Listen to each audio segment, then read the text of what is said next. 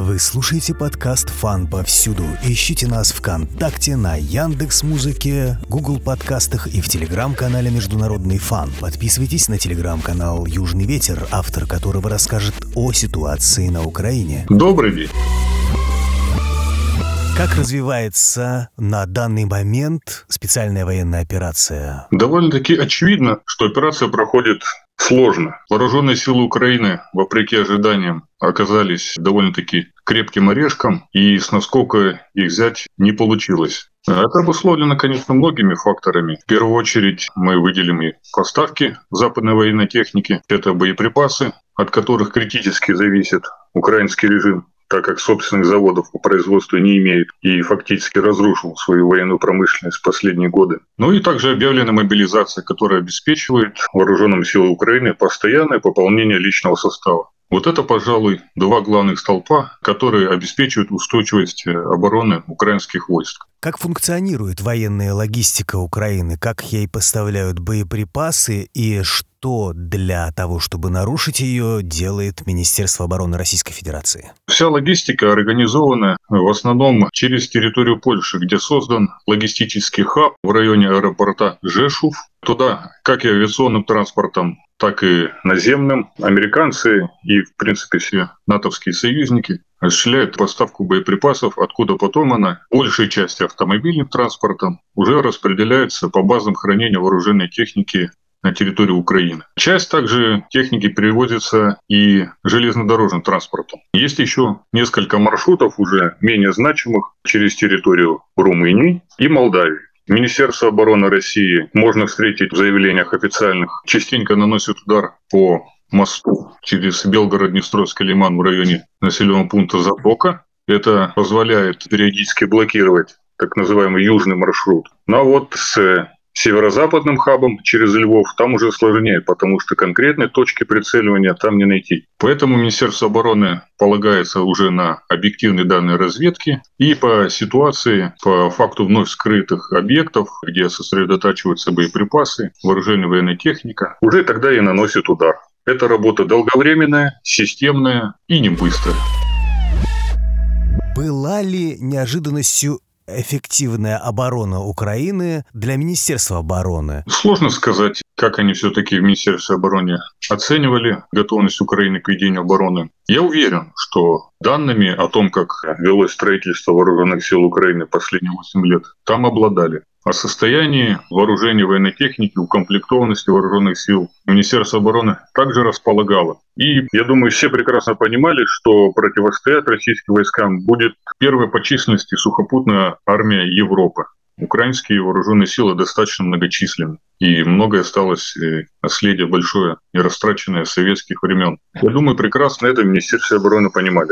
Другое дело, что решение о проведении операции было больше политическим, обусловлено уже необходимостью урегулирования стратегических вопросов безопасности. Именно поэтому пришлось начинать так, как начинать.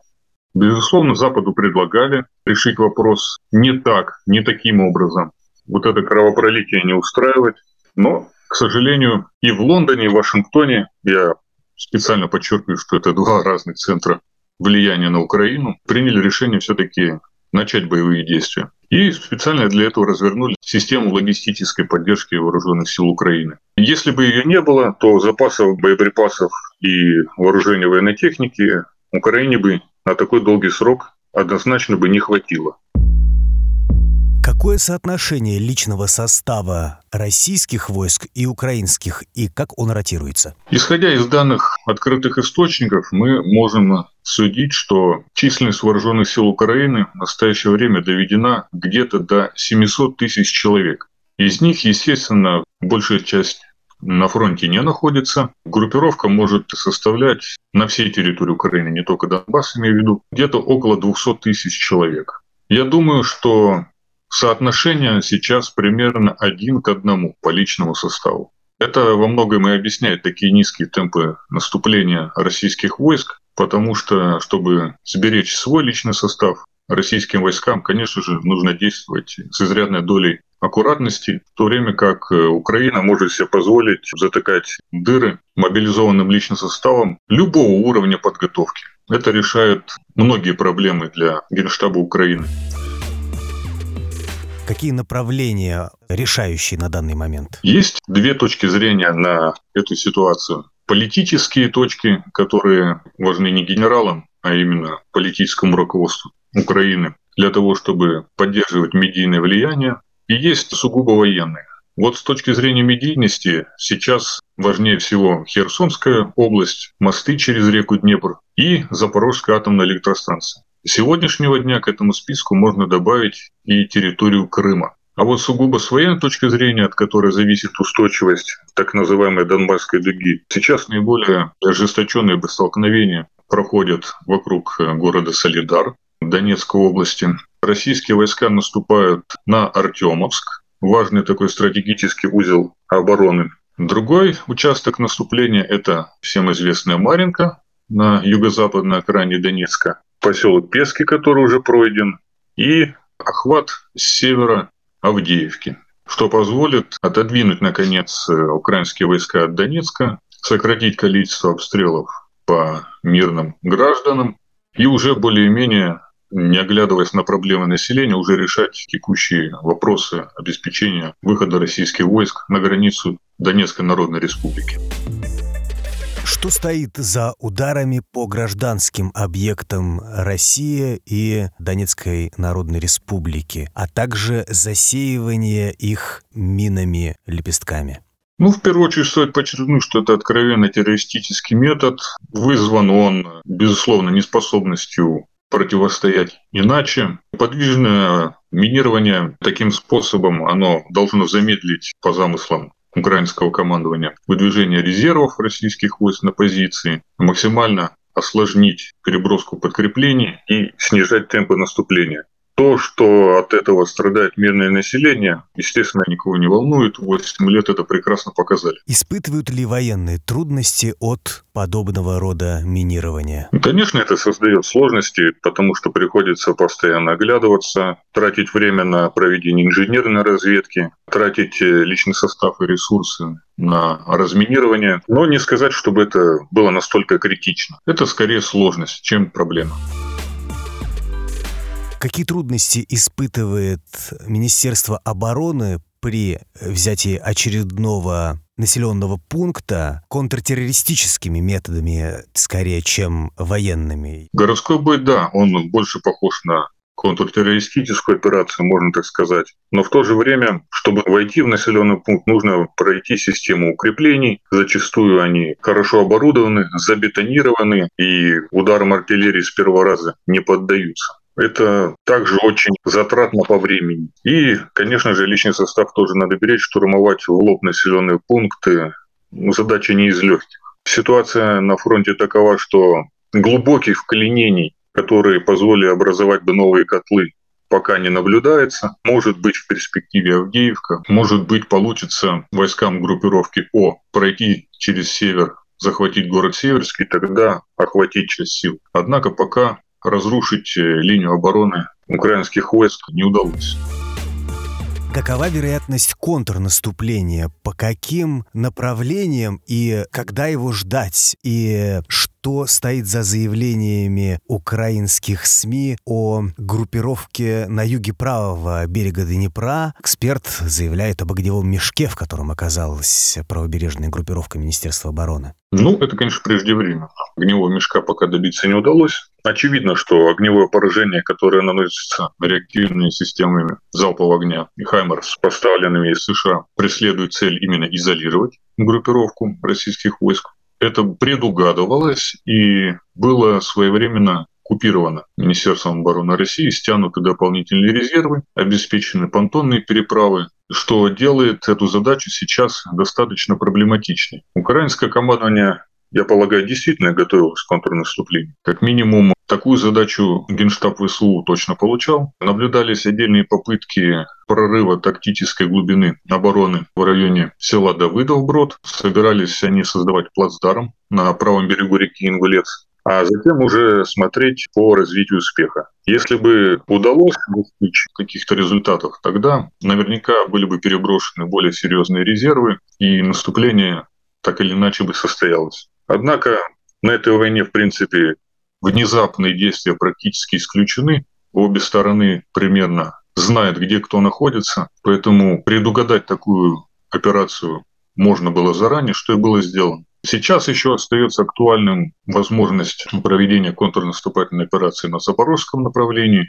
Однако время стремительно тает. Играет не в пользу ВСУ, потому что истощаются запасы, истощаются силы личного состава. Цели немножко скорректировал киевский режим и больше сосредоточил внимание на Запорожской атомной электростанции. Однако по-прежнему есть небольшие резервы украинского командования, чтобы провести операцию с ограниченными целями на данном направлении. Сроки можно оценить как ближайший месяц.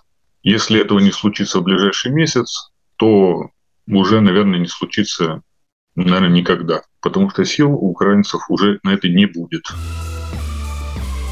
Какие действия можно ожидать осенью от противника и от Министерства обороны Российской Федерации? Мы уже видим тенденции об увеличении террористической активности. Это означает, что проводится теперь украинским командованием такая специальная диверсионная операция. Она включает в себя уже применение не столько войск, сколько применение агентурных забазированных боевых групп на территории Крыма того же, мы видим события последних суток, не могли бы быть реализованы без такого ресурса. Проведение этих действий возложено на Главное управление разведки Министерства обороны, курируется однозначно Великобританией. Поэтому как минимум в следующий месяц-два такие атаки будут довольно-таки часто. Конечно же, они не смогут оказать решающее влияние на наступление российских войск, но тоже вынудят тратить дополнительные ресурсы примеру, ту же систему ПВО Крыма будут наращивать, чтобы исключить поражение гражданских и военных объектов.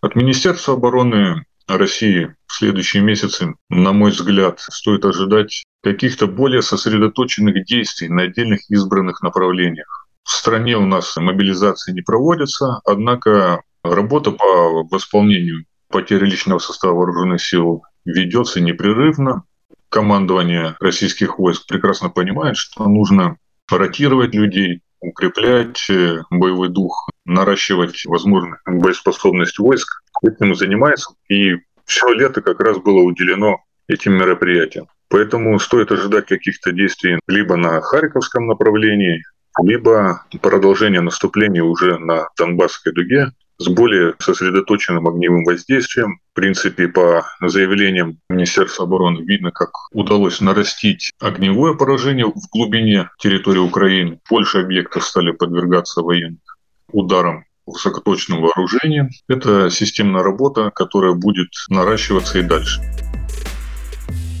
Каких операциях и как можно определить почерк Великобритании? В первую очередь, это, конечно, те же самые террористические методы, которые не считаются ни с потерями населения, а также выбор объектов. Запорожская атомная электростанция – это однозначно тот объект, который ни в коем случае не отвечает интересам США, имею в виду его разрушение, огневое поражение. А вот Великобритания вполне подходит для решения своих политических задач. Не секрет, что Запорожская атомная электростанция в 2016 году переводилась на обеспечение топливом американской компании Westinghouse. Это определенно не в их интересах сейчас получить разрушение такого объекта, где оператором они являлись, поставляли топливо для этой электростанции.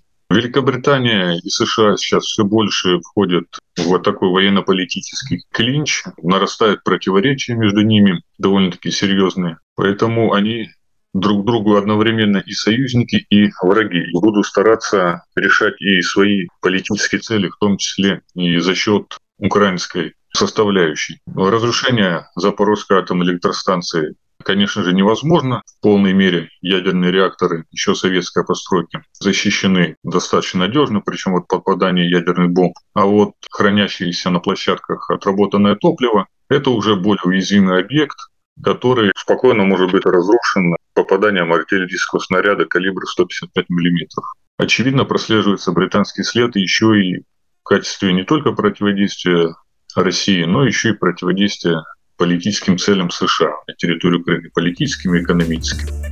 Отработанное топливо хранится таким же образом на территории атомных станций Российской Федерации? Сам принцип работы на атомных электростанциях США и России отличается. В России принято хранить топливо в бетонных саркофагах, которые выдерживают попадание достаточно серьезного вооружения авиационных бомб. А вот э, в США такая техника не принята. Там принято хранить топливо в обычных, грубо говоря, бочках, как это было на электростанции в Фукусиме. Они легко подвергаются воздействиям, и поэтому угроза заражения, о которой говорил недавно Министерство обороны, она достаточно реальна. Естественно, когда инспекторы МАГАТЭ или если инспекторы МАГАТЭ приедут на Запорожскую атомную электростанцию, они поймут, какое именно хранилище топлива было поражено и чья репутация от этого пострадает. Поэтому мы и утверждаем, что интересы затронуты в деле обстрела Запорожской атомной электростанции, в том числе и США